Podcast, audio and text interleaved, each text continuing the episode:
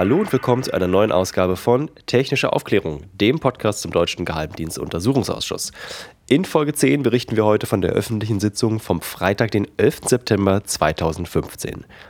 Da diesmal Jonas derjenige von uns war, der verhindert war, übernehme ich heute die Sendung. Natürlich bin ich nicht ganz alleine, denn für die Auswertungsrunde habe ich auch heute mal wieder den André Meister von netzpolitik.org, den freien Journalisten Daniel Lücking sowie Verstärkung aus dem Chaos Computer Club Berlin, den Cebas mit dabei. Was ist passiert? Diesmal war ein einziger Zeuge geladen, Günther Heiß. Wer den Ausschuss schon länger verfolgt, dem wird der Name bekannt vorkommen. Der Zeuge war bereits einmal am 2. Juli 2015 im Ausschuss, siehe Folge 6 in diesem Podcast.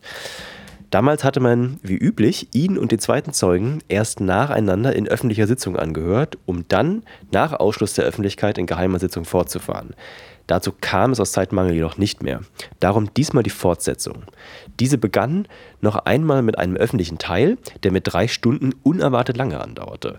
Grund dafür waren auch neue Erkenntnisse, die über den Sommer ans Tageslicht kamen. Dazu nachher mehr. Wer ist Günther Heiß? Er ist Leiter der Abteilung 6 im Bundeskanzleramt und übt damit die Fachaufsicht über den deutschen Auslandsgeheimdienst BND aus und koordiniert die deutschen Geheimdienste BND, den militärischen Abschirmdienst MAD und das Bundesamt für Verfassungsschutz BFV.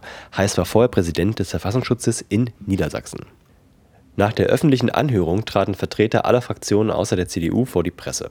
Den Anfang macht hier Christian Fliesek von der SPD. Wir hatten gestern und heute noch einmal Mitarbeiter des Bundesnachrichtendienstes, die unmittelbar operativ mit der Prüfung von Selektoren sowohl in Bad Aibling als auch in der BND-Zentrale betraut und befasst waren. Und wir haben dabei sehr deutlich herausarbeiten können, dass es sowohl Defizite äh, bei der Filterung, bei der Prüfung von US-Selektoren gegeben hat, ähm, noch einmal Selektoren, das sind Suchbegriffe, die die Amerikaner äh, deutschen Geheimdiensten zur Verfügung stellen, etwa Telefonnummern, Handynummern, E-Mail-Adressen. Und aufgrund dieser Suchbegriffe werden dann ähm, bei der Überwachung beispielsweise von Kommunikation in Krisengebieten Informationen überwacht, abgefasst und weitergereicht. Wir haben festgestellt, ähm, dass insbesondere bei der Frage, inwieweit hier ordentlich nach sogenannten G10-relevanten Informationen gefiltert wurde. Das kann man ganz einfach übersetzen, also inwieweit hier Deutsche herausgefiltert worden sind. Es offensichtlich dann zu Defiziten kommt, wenn solche E-Mail-Adressen beispielsweise nicht auf DE enden. Jetzt können wir davon ausgehen, dass eine ganz große Zahl von Deutschen nicht unter DE-E-Mail-Adressen kommuniziert. Ich habe das am Beispiel der E-Mail-Adresse von Günther Oettinger deutlich gemacht, der als EU-Kommissar, aber eben auch als Deutscher eine EU-E-Mail-Adresse hat, die auf EU endet. Und ich habe die klare Aussicht, äh, Aussage bekommen, dass unter aller Voraussicht mit hoher Wahrscheinlichkeit zumindest bis 2013 Günther Oettinger nicht als G10 relevant erkannt worden wäre. Daraus kann man den Schluss ziehen, dass sämtliche Deutsche, die bei internationalen Organisationen oder zum Beispiel auch bei multinationalen Unternehmen arbeiten und die eben keine DE-E-Mails äh, haben, die beispielsweise Com-Domains haben, Gov-Domains haben oder ähnliche Domains haben, dass die eben durchaus nicht herausgefiltert worden sind und damit in den Fokus der Überwachung geraten sind und dass deren Informationen und Kommunikation im Zweifel auch weitergereicht worden ist an die Vereinigten Staaten. Das Ganze ist für uns ein wesentlicher Beleg dafür, dass es im Bereich der Fernmeldeaufklärung von Auslands-Auslandskommunikation erhebliche Rechtsdefizite gibt und erhebliche Kontrolldefizite Defizite gibt. Die SPD-Bundestagsfraktion hat vor einem halben Jahr hierzu deutliche Vorschläge gemacht in einem Eckpunktepapier, wie dies umfassend zu reformieren ist. Wir können sagen, nachdem der NSU-Untersuchungsausschuss eine Reform des Verfassungsschutzes notwendig gemacht hat, kann man sagen, der NSA-Ausschuss hat bereits jetzt deutlich gemacht, dass auch eine Reform des Bundesnachrichtendienstes und der Gesetze notwendig sein wird. Die Vorschläge liegen auf dem Tisch. Ich habe aber heute vom Abteilungsleiter 6, dem Zeugen Heiß, vernommen, dass das Kanzleramt darauf sehr verhalten bisher reagiert. Hier ist aber ein wenig mehr ähm, ja, Tätigkeit auch angesagt, weil wir wollen das Ganze im Laufe des nächsten halbes, halben Jahres auf die Spur bringen. Anschließend trat Konstantin von Notz, der Obmann der Grünen im Ausschuss, vor die Presse. Auch er erläuterte seine neuen Erkenntnisse.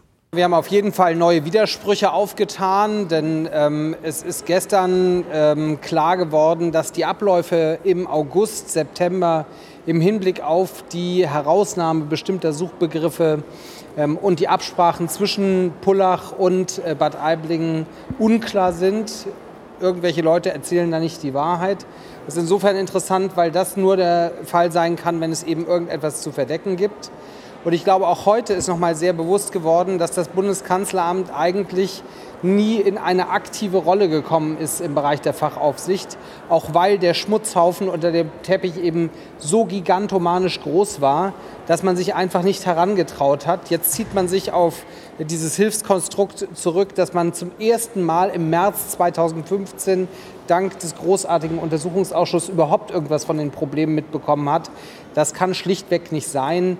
Äh, die Probleme haben ähm, die Arbeit des BND und die Kooperation mit den USA über Jahre und Jahre begleitet. Es gab immer wieder Hinweise und äh, das wird ganz offensichtlich ähm, hier der Öffentlichkeit vorenthalten. Ich finde, das ist eine wichtige Erkenntnis und ich bedauere es, dass das Bundeskanzleramt eben es nicht schafft, da in eine aktive Rolle zu kommen. Das Bundeskanzleramt und auch der BND berufen sich eben immer noch auf diese völlig rechtsirrigen Konstrukte, die Funktionsträgereigenschaft, die Auffassung, dass Routineverkehre etwas gänzlich anderes seien als G10-Verkehre und dass selbst die Paketvermittlung an diesen Dingen nichts ändert. Das sind alles äh, Thesen, die waren schon vor zehn Jahren falsch und heute sind sie eben erwiesenermaßen falsch. Also man kann nur sagen, die Dinge, die wir hier aufklären, äh, die wir erfahren, zeigen, dass man vor zehn Jahren ungefähr eine bewusst falsche Entscheidung getroffen hat. Man hat nämlich gesagt, wir wollen keine rechtliche Reform haben, um die Arbeit sauber auf die Füße zu stellen und rechtssicher agieren zu können, sondern man hat hier in einem Graubereich die Dinge sich entwickeln lassen ähm, und die Probleme schlagen heute voll auf. Und ich glaube, es ist dringend notwendig, auch im Hinblick auf die Behörde BND selbst äh, und die 6500 Leute, die dort arbeiten und die sich natürlich äh, rechtskonform verhalten wollen, dass wir eine zwingende Debatte darüber brauchen, ähm, wie ist die Verhältnismäßigkeit bei geheimdienstlichen Tätigkeiten in der digitalen Welt zu gewährleisten. Nun hieß es in den vergangenen Monaten immer wieder, dass andere Nachrichtendienste die Zusammenarbeit mit den Deutschen zumindest gedenken würden, einzuschränken. Das hat Herr Heiß heute zumindest ein bisschen relativiert, wenn ich ihn recht verstanden habe. Wie würden Sie das gerade beschreiben? Was ist denn da jetzt der Status? Also haben Sie jetzt den Eindruck, dass andere Dienste sagen, ähm, ja, wir stellen die Arbeit mit den Deutschen ein, solange dieser Untersuchungsausschuss arbeitet? Oder was ist da Ihr Ergebnis von heute? Es gibt darüber keinerlei Erkenntnisse. Wir haben eine Anfrage an die Bundesregierung geschrieben. Die haben auch gesagt, sie haben keinerlei Erkenntnisse.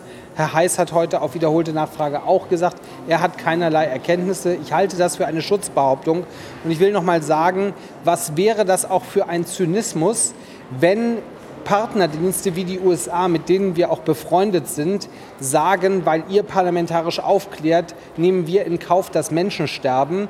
Das ist eine Schutzbehauptung, die hier gestreut wird, offensichtlich immer ähm, ohne Namensnennung von irgendjemanden und es wird darüber berichtet, als stünde da sozusagen die Einstellung der Kooperation bevor. Ähm, das ist schlichtweg nicht so und deswegen ich vertrete durchaus die These, dass internationale Kooperation bei Geheimdiensten auch wichtig ist, aber sie muss rechtsstaatlich sein. Und wenn die Argumentation eben wird, äh, dass man nicht aufklären darf, weil man dann die Kooperationen gefährdet, dann wird es völlig abstrus. Ähm, und auf dieses Brett dürfen wir nicht gehen. Und ich fände es schön, wenn das in aller Klarheit auch nochmal vom Bundeskanzleramt äh, gesagt wurde und dass man das nicht mit sieben Fragen sich erschließen muss, wie das heute leider der Fall war. Vielen Dank. Ich Eine Frage hätte ich noch. Ja. Äh, gestern wie heute wurde die Auffassung vertreten, man müsse sich äh, um den Schutz von Firmen und Menschen in Firmen erst dann Gedanken machen, wenn äh, die magische Grenze von 50 Prozent äh, Anteil an Deutschen überschritten worden ist. Was sagen Sie dazu? Das ist so abwegig wie das Konstrukt, dass Herr Oettinger in seiner Funktion als EU-Kommissar ein Funktionsträger ist und damit leider seine Grundrechtsträgereigenschaft verliert. Das sind hanebüchene Rechtskonstrukte. Und da will ich vielleicht noch mal einen Satz zu sagen, weil ich das für einen relevanten Punkt halte. Uns begegnen an ganz vielen Stellen Konstrukte, die irgendwelche Hausjuristen der Dienste aufgeschrieben haben. Und natürlich finden Sie, wenn ein Vorgesetzter sagt, schreibt da mal was aus, dass das passt, da finden Sie immer jemanden, der das passt. Ein Geheimdienst und eine Behörde in Deutschland muss sich an höchster Rechtsprechung orientieren. Das muss herrschende Meinung sein und es muss rechtssicher sein. Und man kann nicht irgendeine Meinung dann als Gutachten bezeichnen, um Dinge zu legitimieren. Das geht nicht und das ist eingerissen über die letzten Jahre und dann kommt man zu so verrückten Ergebnissen. Aber dann hat man eben auch so schlechte Presse wie der BND, das die letzten Monate hat, leider. Vielen Dank. Es folgt nun André Hahn. Er ist stellvertretender Obmann der Linken und neben dieser Rolle unter anderem auch Vorsitzender im PKGR, dem Parlamentarischen Kontrollgremium des Deutschen Bundestages. Hier ist noch zu erwähnen, dass das PKGR eine permanente Einrichtung des Bundestages ist. Es ist zuständig für die Kontrolle der Nachrichtendienste des Bundes. Es überwacht den BND, den MAD und den BFV. André Hahn und Christian Ströbele bilden zusammen die Opposition im PKGR gegenüber sieben Abgeordneten aus der Großen Koalition. Ja, ich bin insbesondere entsetzt über den Auftritt des für die Geheimdienste zuständigen Abteilungsleiters im Kanzleramt. Er hat nicht einmal ansatzweise darlegen können, wie denn eine wirkungsvolle Fach- und Dienstaufsicht überhaupt erfolgt. Dort werden Verträge geschlossen zwischen Geheimdiensten, von denen der Abteilungsleiter dann sagt, äh, die müssen aber im Zweifel gar nicht eingehalten werden, die haben keine Rechtsbindung. Das heißt, die Amerikaner können dagegen ebenso verstoßen wie die deutschen Nachrichtendienste. Das ist doch völlig indiskutabel. Da läuft etwas absolut aus dem Ruder.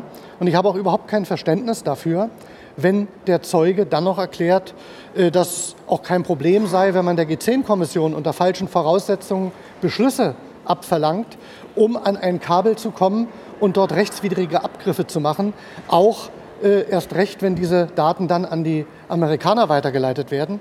Er hat nicht dementiert, dass ungefilterte Daten weitergegeben worden sind. Er verweist dann immer auf die nicht öffentliche Sitzung. Aber die entscheidende Frage ist ja, treffen denn die Medienberichte zu? Und wenn die Bundesregierung klare Aussagen machen würde und sagen, die Medienberichte sind falsch, dann äh, könnte man sich anders damit auseinandersetzen. In einem anderen Kontext äh, kurz noch die Nachfrage. Ähm, Herr Heiß hatte eben davon gesprochen, dass er zumindest von Operationen des Bundesnachrichtendienstes allgemeiner Natur nicht informiert werden müsste. Ähm, Sie sind im PKGA, also vielleicht ist es auch schwierig für Sie, die Frage zu beantworten. Aber grundsätzlich, wo wäre denn eigentlich die Schwelle aus Ihrer Sicht? Ab wann müsste das Kanzleramt über eben solche Operationen informiert sein? Also über Kooperation mit anderen Nachrichtendiensten, über Verträge, die geschlossen werden, muss das Kanzleramt informiert werden. Das ist in vielen Fällen offenbar nicht geschehen oder Heiß hat das inzwischen alles vergessen. Das kann so natürlich nicht bleiben. Wir haben uns bemüht im Kontrollgremium, so viel kann ich sagen, äh, eine Definition zu bekommen, was sind denn Vorgänge von besonderer Bedeutung. Wir wollen natürlich solche Dinge auf den Tisch haben. Aber das Kanzleramt hat dort versagt, was die Dienst- und Fachaufsicht angeht. Und äh, daran kann eigentlich gar kein Zweifel mehr bestehen. Nur es geht jetzt um Konsequenzen. Es geht um Konsequenzen personeller Art gegebenenfalls, aber auch rechtlicher Art. Es müssen die Gesetze geändert werden. Das BND-Gesetz kann nicht so bleiben, wie es ist. Die Kontrollbefugnisse für das Parlament müssen verbessert werden. Da ist noch sehr viel Arbeit, die auf uns wartet. Es bleibt das Grundsatzproblem aber immer das gleiche. Wir können nur das bewerten, was uns die Dienste vorlegen, was uns das Kanzleramt sagt und worüber es uns informiert. Nur dann können wir tätig werden. Wir werden aber auch weiter versuchen, mit Vorortbesuchen, mit Kontrollbesuchen, mit Akteneinsicht eben mehr zu erreichen, als das bisher der Fall war. Aber das ist natürlich für zwei Oppositionspolitiker in diesem Gremium äußerst schwierig. Und als letzten Kommentar aus den Reihen der Ausschussmitglieder äußerte sich Hans-Christian Ströbele von den Grünen. Wie gerade schon erwähnt, überschneidet sich auch seine Arbeit im Geheimdienstuntersuchungsausschuss mit dem im PKGR. Hier nun seine Einschätzung zum Zeugen Heiß. Ich habe bei dem letzten Zeugen, Herrn Heiß, Anlass dazu, davon auszugehen, dass er nicht immer die Wahrheit gesagt hat. Äh, ich bin da auch äh, in, dem, in derselben Problematik äh, wie die, die ich eben angedeutet habe nämlich äh, dass ich jetzt mein Wissen über das, was Herr Heiß weiß oder wissen muss, ähm, nicht preisgeben darf, weil das sich wieder im Rahmen äh, des PKG abgespielt hat, über, äh, worüber ich keine Auskunft geben darf. Aber da sind sicher noch mal einige Sachen klarzustellen. Aus der Aussage wurde ganz, ganz deutlich, wie wichtig die Arbeit dieses Untersuchungsausschusses ist und vor allen Dingen der Opposition. Eins muss der Herr Heiß eingestehen. Weder das Bundeskanzleramt noch die Spitze des Bundesnachrichtendienstes wüssten heute, dass es Selektorenlisten über 38.000 oder 30.000 äh, illegal eingespeiste Selektoren gegeben hat, wenn die Opposition nicht einen Beweisantrag eingebracht hätte, dem dann das Kanzleramt und der Bundesnachrichtendienst nachgehen mussten. Und erst daraufhin sind die überhaupt auf die Existenz solcher Listen gestoßen. Das wurde heute ganz deutlich. Herr Heiß hat in vielen Punkten die Angaben verweigert, äh, was meiner Ansicht nach nicht immer zulässig gewesen ist. Aber ähm, ich äh, ziehe das Resümee, das war kein guter Tag äh, für die Wahrheitsfindung heute. Aber wir werden ihn ja gleich in nicht öffentlicher Sitzung noch hören. Vielleicht wird er das eine oder andere dann noch richtigstellen. Wenn Sie ihm jetzt vorwerfen, an der einen oder anderen Stelle nicht die Wahrheit gesagt zu haben, unter Bezugnahme auf zum Beispiel eben PKG-Sitzungen, ähm, dann haben Sie aber dennoch überhaupt keine Chance, ihm das nachzuweisen. Denn ein Protokoll in dem Sinne gibt es nicht, oder? Das ist einer der riesigen Mängel, äh, gegen die ich äh, versuche, als Mitglied des PKG seit über zehn Jahren anzugehen, äh, dass keine Protokolle geführt werden, jedenfalls keine Inhaltsprotokolle, wo man nachher feststellen kann, wer hat was gesagt. Und ich werde mich jetzt noch vehementer dafür einsetzen, dass da möglichst ein Tomat mitläuft, das natürlich dann geheim verwahrt wird, aber wo man in solchen Fällen danach gucken kann, was ist tatsächlich gesagt worden. Übrigens auch als Stütze für die Arbeit der Abgeordneten, weil auch ich weiß natürlich nicht mehr, was ich im Oktober 2001 äh, im parlamentarischen Kontrollgremium erfahren habe und ob das wörtlich so oder so gewesen ist. Direkt nach den Statements vor der Presse haben wir uns zu unserer Auswertungsrunde zusammengesetzt. Dazu vorab noch drei inhaltliche Anmerkungen.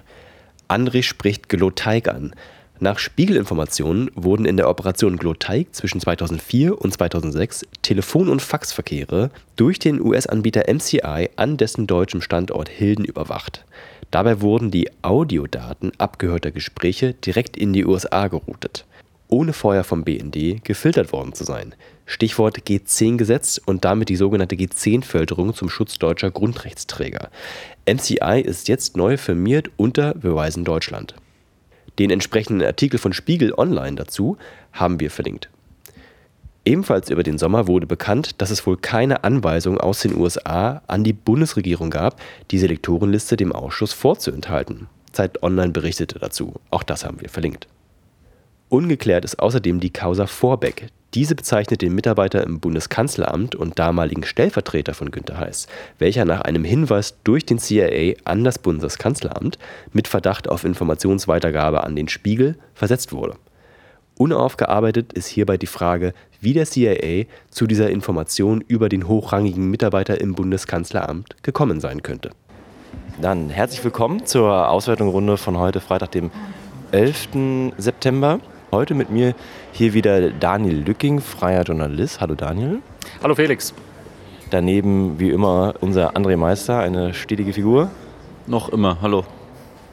Und heute auch wieder unsere neue technische Kompetenz aus dem CCC Berlin Chaos Computer Club, der CEBAS. Hi. Hallo, grüß dich. So, heute war ja der einzige Zeuge und übrigens äh, Premiere, es ist gerade mal mittags und wir sind schon durch. Wow.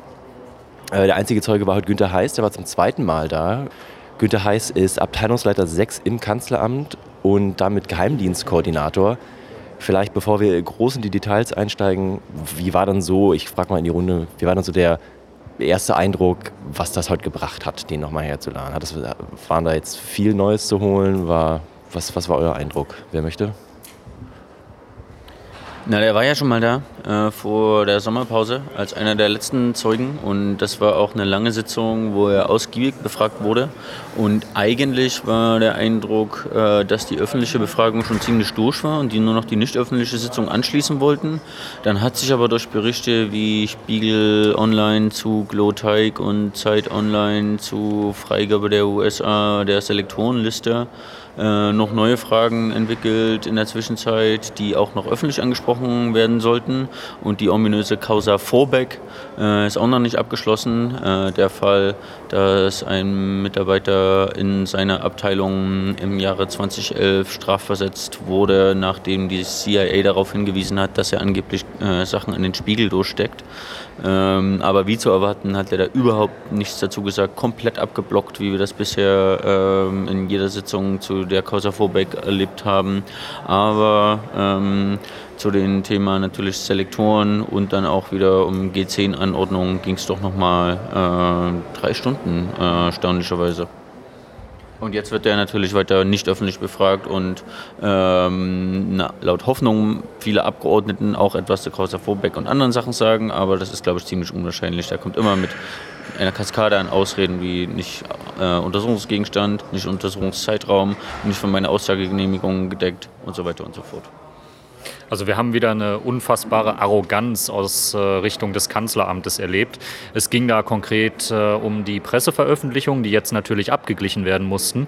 Und äh, Herr Heiß ist dann sehr offensiv vorgegangen und sagte, ja, also Unabhängig davon, dass das in der Presse gestanden hat, das ist immer noch eingestuft. Insofern reden wir nicht davon. Und das macht diese Bigotterie im Kanzleramt äh, sehr deutlich. Wer regelmäßig die Bundespressekonferenz verfolgt, wenn der Regierungssprecher betont, wie wichtig Pressefreiheit äh, in Deutschland angeblich sei der Bundesregierung, äh, der muss schon echt ins Stutzen kommen, wenn er dann sieht oder hört, ähm, dass man sich durch Veröffentlichungen in der Presse gar nicht beeindrucken lässt, da gar nicht drauf eingeht und äh, selbst offenkundige Sachverhalte dann immer noch als geheim ansieht und so, als wären sie nie in die Öffentlichkeit gelangt und nie passiert.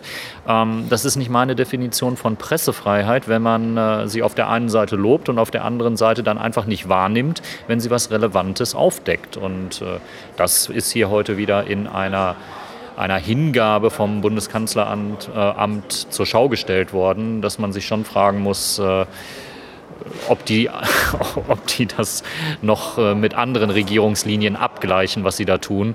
Ähm, absoluter Widerspruch in meinen Augen. Ja, bemerkenswert war auch zu sehen, äh, dass Herr Heiß sich im Grunde genommen von der, von der personellen Verantwortung äh, seines Mitarbeiters gegenüber freigesprochen hat, obwohl er Teil seiner Abteilung ist und er als äh, Leiter der Abteilung auch die personelle die, die, Personalführung dort übernimmt, hat er sich dennoch von der Verantwortung äh, gegenüber dem Mitarbeiter freigesprochen und, und sagte, er fällt nicht in seinen Zuständigkeitsbereich, was ich schon bemerkenswert finde, dass man so eine Aussage in der Form treffen kann. Weil wenn nicht er als äh, personeller Vorgesetzter und Fachvorgesetzter wäre, dann die Verantwortung für den Mitarbeiter. Heute gab es ein Eklat, die Sitzung wurde kurz unterbrochen. Ich sage dazu nur das Stichwort Türöffner, wo auch anscheinend Unklarheit herrscht. Äh, und ja, ich glaube, hier wurde sich gegenseitig der Lüge bezichtigt. Wer wollte das vielleicht nochmal zusammenfassen von euch? Ja, also der BND hatte sich das Mittel einer G10-Anordnung äh, geschaffen bzw. genommen, um an Leitungen zu kommen und abzuhören. Die G10-Anordnungen sollen eigentlich nur ein punktuelles Überwachen ermöglichen. Ähm, Problem ist aber, sobald man an der Leitung dran ist und das mit G10-Anordnung freigegeben worden ist, kann man eben alles Mögliche abhören. Und da wurde es dem Kanzleramt dann sichtlich zu eng, als äh, André Hahn ansprach, ähm, dass dies als Türöffner genutzt worden ist und dass Zeugen das so dargestellt haben. Dann hing man sich noch an einer Formulierung auf. Ähm, ich kann aus den, aus den Sitzungen, wo das Thema war, eigentlich nur bestätigen, dass der Eindruck aufkam, dass da geschwindelt wurde. Ähm, fürs Kanzleramt war diese Aussage dann zu stark, weil Herr Wolf dann darauf hinwies, ja, aber das hat kein Zeuge je so gesagt. Ähm, wir kamen alle oder ich kam aus dieser Sitzung mit dem Eindruck raus, hey, hier ist geschwindelt worden, um äh, unter Vorwand an die Leitung ranzukommen. Das darf aber nicht sein, wenn das Bundeskanzleramt äh, da insistiert und sagt, äh, nein, nein, das ist wörtlich so nie gesagt worden, auch wenn jeder andere den Eindruck so mitgenommen hat. Ähm, Konstantin von Notz ging dann äh, ein bisschen an die Decke, äh, Hahn ging an die Decke und äh, dann wurde die Sitzung kurz unterbrochen, um da wieder Ruhe reinzubringen. Und danach war das Kanzleramt und auch äh, der Zeuge Herr Heiß äh, auch deutlich zahmer und deutlich zurückhaltender und auf Kooperation mit dem Ausschuss bedacht. Ähm, eine abstruse Situation, die wir dann so zwischendurch mal wieder erleben, aber macht das Ganze dann doch wieder ein bisschen interessanter. Habt ihr auch das Gefühl, dass die äh, Bundesregierung hier, vertreten von dem Zeugen Herrn Heiß, so ein bisschen diese Attitüde an den Tag legt, dass wir dürfen ja machen, was wir wollen, uns passiert eh nichts, ich kann ja auch sagen, was ich will und wenn ich nichts sagen will, dann sage ich auch nichts, weil da, auch das ist heute passiert, dass einfach Fragen ignoriert wurden. Dass Fragen ignoriert werden, kann ich jetzt so nicht sagen, aber man nutzt halt jede Gelegenheit, äh, überhaupt keine Antwort auf irgendetwas geben zu müssen. Da heißt es dann, ja, das können Sie fragen, aber das ist ja jetzt nicht Teil des Untersuchungsgegenstandes. Das handelt über 2015. Ähm, es muss ja eigentlich ein Anliegen des Kanzleramtes sein, zu belegen, dass man vernünftig im Rahmen von Gesetzen hier arbeitet und das Parlament auch ernst nimmt. Und wann immer dann aber Fragen kommen, die sich natürlich dann auch auf die Wahrnehmung jetzt in diesem Jahr beziehen und auf all das, was sich rundrum um den Ausschuss noch so ereignet, ähm, da rudert man dann zurück, will überhaupt nichts sagen und äh, legt eigentlich schon den Grundstein dafür, dass man das Regierungshandeln auch für dieses Jahr wieder kräftig hinterfragen muss. Ähm, seltsame Auffassung von Demokratie haben die da im Kanzleramt. Es wurde immer darauf verwiesen, wie Daniel schon gesagt hat, dass es sich ums Jahr 2015 halt, halt ähm, handelt und halt noch um laufende Verfahren, wo halt noch äh, Zusammenarbeiten und Kooperationen Kooperation mit anderen Diensten bestehen und dass man diese halt einfach nicht gefährden möchte aufgrund der ähm, Ermittlungen, die hier stattfinden. Das zieht sich ja alles wie ein roter Faden durch den ganzen Ausschuss. Also es gibt immer wieder, das ist halt eine politische Auseinandersetzung und ein Streit, was darf in dem Ausschuss besprochen werden und was darf auch öffentlich werden. Äh, es macht den Eindruck, als ob ähm, Operationen, längst abgeschlossene, längst vergangene Operationen wie äh, Iconal und Gloteig dem Ausschuss freigegeben wurden, um sich damit zu beschäftigen. Aber wir haben ja auch auf Netzpolitik schon berichtet, dass es irgendwie mindestens zwölf riesige Kabelabschnur-Operationen gibt, über die überhaupt nicht gesprochen werden darf. So was der BND seit 2009 am DZIX macht zum Beispiel, äh, ist nicht Untersuchungsgegenstand, weil ist nicht mit den Five Eyes. Ähm, Monkey Shoulder darf nicht besprochen werden, weil das ist äh, weil das läuft noch äh, und so. Also es werden tatsächlich verschiedenste Begründungen ähm, rausgezogen, warum man über manche Sachen komplett ausklammern will und den Ausschuss lieber mit anderen Sachen beschäftigen will.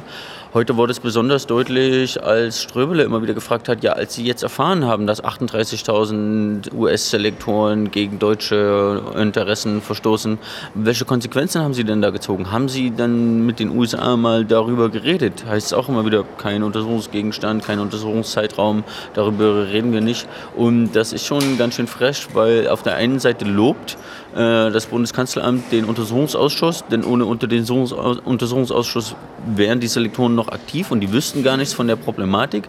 Auf der anderen Seite will man dann aber dem Untersuchungsausschuss die Selektoren nicht geben und noch nicht mal öffentlich darüber reden, was die Konsequenzen daraus sind. Äh, ist halt ein politischer Kampf und bei einer 83-prozentigen Mehrheit in einer großen Koalition äh, kann da halt eine engagierte, aber winzige Opposition leider nicht so wirklich viel ausrichten. Stichwort Selektoren. Die Opposition hat über den Sommer eine Verfassungsklage vorbereitet gegen die Einsetzung von Günter Heiß als Vertrauensperson, bestimmt durch die Ausschussmehrheit, äh, als einzige Person, die Einsicht in die Selektorenliste bekommen soll. Wie ist denn da der Stand der Dinge? Ähm, wer kann mir ein Update dazu geben? Ja, man hat natürlich versucht, heute auch ein bisschen da in die Richtung zu bohren, wie das mit diesem Konsultationsverfahren abgelaufen ist, wo es ja immer geheißen hat, nein, die Amerikaner äh, wollen das nicht und äh, Parlamentarier dürfen nicht reingucken. Dann kam in der Presse raus, ja, eigentlich hatten die Amerikaner kein Problem und der einzige Effekt, den dieses Konsultationsverfahren gehabt hat, ist eben, dass die Klage der Opposition, die sie ja schon angekündigt hatte, weil sie ja Einsicht in die Selektorenlisten haben will, einfach um mehrere Wochen und Monate verzögert worden ist. Denn erst in dem Moment, wo Herr Graulich äh, sich als Vertrauensmann manifestierte und eingesetzt worden ist, gab es überhaupt für die Opposition die Möglichkeit zu klagen. Ähm, das ist auch in den Vorgesprächen äh, diese Woche durch die Oppositionsparteien nochmal erläutert worden, dass man eben erst dann an der konkreten Klageeinreichung arbeiten konnte. Die soll jetzt im Laufe der nächsten Woche vorgestellt werden. Gemeinsam wollen Grüne und Linke dazu eine Pressekonferenz geben, die Klage vorstellen und dann geht all das seinen Weg. Es macht sehr deutlich, dass es der Bundesregierung im Zusammenhang mit dem NSA-Untersuchungsausschuss nur um Verzögern und Spiel auf Zeit ankommt. Ähm, und da ist jetzt eben die Verfassungsklage ein weiterer Schritt in diesem ganzen Ausschuss. Und wir können hoffen, dass äh, das Handeln der Regierung dann auch wirklich als äh, rechtswidrig äh, gesehen wird und dass sich daraus dann eine Stärkung der Rechte des Parlaments ergibt, wenn auch erst im Nachhinein, aber zumindest da in diesem Bereich einen Punkt gemacht zu haben und zu sagen, nee, so springt ihr mit dem Parlament in Zukunft bitte nicht mehr um. Ihr müsst dann andere Wege finden, was die Regierung dann auch tun wird. Ähm, zumindest dafür ist diese Klage echt wichtig. Super, dann bedanke ich mich für die tollen Einschätzungen mal wieder heute. Ich denke, wir sehen uns wieder in circa zwei Wochen zur nächsten öffentlichen Sitzung. Ich bedanke mich auch bei den Hörern fürs treue Zuhören. Ähm, wer hier rumkommen möchte, die Sitzungen sind öffentlich auf bundestag.de. Einfach mal den Ausschuss suchen, anmelden per E-Mail, alles easy. Ähm, und wer uns unterstützen möchte, immer noch ja, gerne Flatter. Wir freuen uns über jede Flatterspende oder PayPal oder so gestern wie der Sven, unser Hörer, rumkommen, analog flattern und eine Mate ausgeben. Da freuen sich alle Beteiligten. In diesem Sinne, ciao, ciao. Tschüss. Tschüss. Ciao, ciao.